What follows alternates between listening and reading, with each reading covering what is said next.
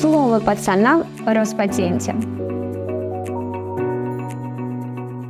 Привет, меня зовут Алена, и вы находитесь на канале Юрвиста. Сериал «Слово пацана. Кровь на асфальте» задел за живую практически всю аудиторию. Молодежь смотрела во все глаза, те, кто застал 90-е, ловили флешбеки, а власти Татарстана и вовсе хотели его запретить, как пропагандирующий преступную идеологию. Но мы сегодня не об этом.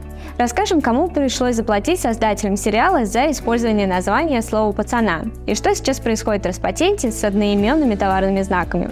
По сложившейся практике создатели сериалов не озадачиваются регистрацией товарных знаков в момент производства фильма. Не хотят спускать деньги на продукт, который может и не выстрелит. А зря.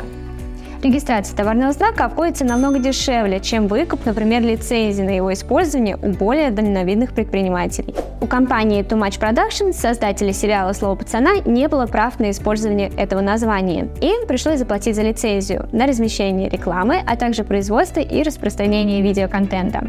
Владельца одноименного YouTube-канала Роману Трофимову. Точная сумма лицензионного соглашения не называется.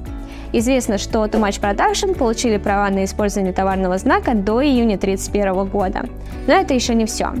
В Роспатенте уже зарегистрировано несколько товарных знаков слова «пацана». И все по закону.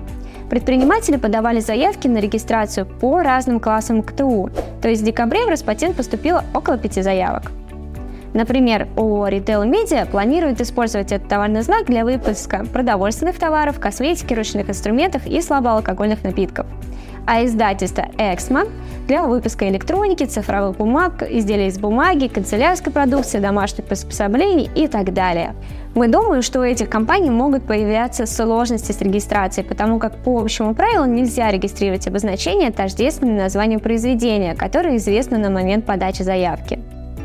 А вот уже зарегистрированные товарные знаки имеют все шансы заработать на волне популярности. Например, еще в июне 2021 года московский бизнесмен зарегистрировал товарный знак слова пацана и теперь имеет право выпускать авторучки, белье, папки для документов, чашки и многое другое. Отсюда юридическая мораль. Во-первых, проверяйте, свободен ли товарный знак, прежде чем вкладываться в его раскрутку.